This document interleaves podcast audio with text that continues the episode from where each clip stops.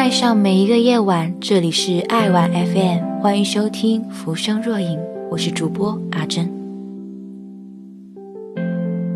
西雅图夜未眠，即使隔着人海茫茫，我也知道你在等我。我们总在人海中迷失、错过，从未想过有相遇的那天。当那天真的到来时，我们又是那么不约而同地认出对方，这或许就是命中注定吗？今天给大家推荐的影片是《西雅图夜未眠》。爱情中最重要的是什么？是长相厮守吗？是一见钟情吗？还是心有灵犀，心照不宣？一切就从八岁的男孩乔纳向一个名为西雅图夜未眠的电台拨打的电话开始。他的爸爸山姆自从一年半以前妻子离世后，就一直精神不振。他此番打电话，就是想给爸爸找一个新的伴侣，好让他走出丧妻的悲痛。这通电话被他的爸爸山姆听到，而这次他没有逃避自己的内心。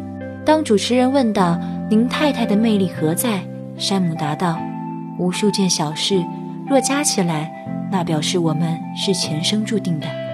就像回家，却是前所未知的家，而我只是牵着他的手。”扶他下车，我就知道了。这段话通过电波传向美国的各个州，也传向远在华盛顿的女主安妮。此时的安妮已经与男友沃尔特订婚，正是最幸福的时刻。可她自己总觉得哪儿不对。她不断告诉自己，自己爱的是沃尔特，却忍不住关心西雅图夜未眠中那个对亡妻念念不忘的山姆。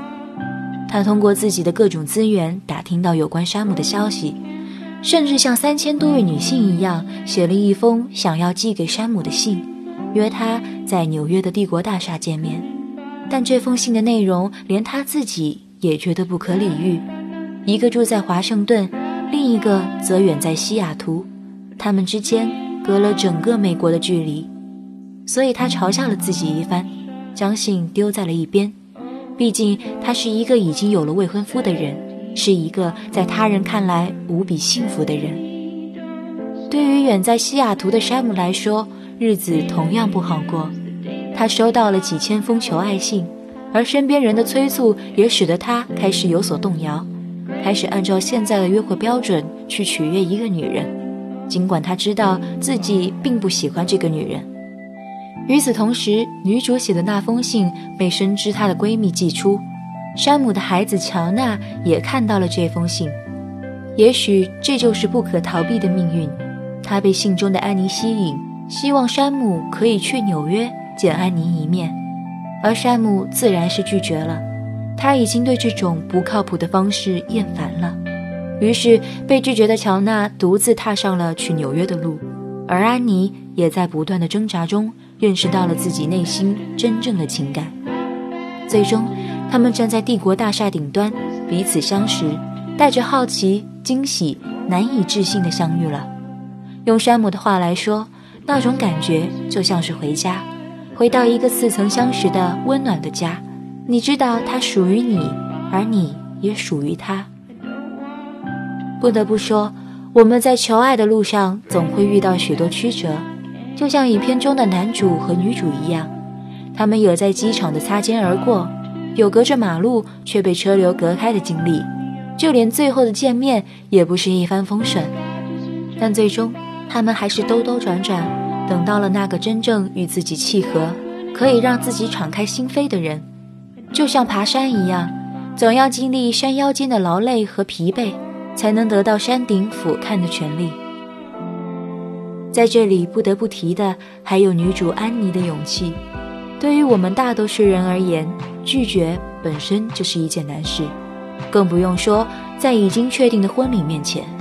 安妮也曾犹豫，她不知道应该将自己情绪上的失控归为婚前焦虑，还是对山姆的爱。但当她认清自己的内心时，敢于直面自己的情感，就像她最终向她的未婚夫坦白内心。就像他，在深夜跑向已经关闭的观景台。爱就是爱了，不要让自己有遗憾。在我看来，这是女主最吸引我的地方。人生只有一次，不要为没有发生的事担忧，也不要因为一件事还没有发生就否定它的存在。去追求，去证明，去得到，才是我们真正需要的。我们必须要承认的是，影片中的情节在现实生活中发生的可能很小，但这并不妨碍我们去想象、去等待属于我们自己的那份幸福。只要我们相信，它就会到来。就像影片中所说，所谓命运，就只不过是两个疯子认为他们自己是天造一对，地设一对。似乎不能免俗的，总是在说爱情。那么在文章的最后。还是祝福大家在对的时间遇到自己的爱情。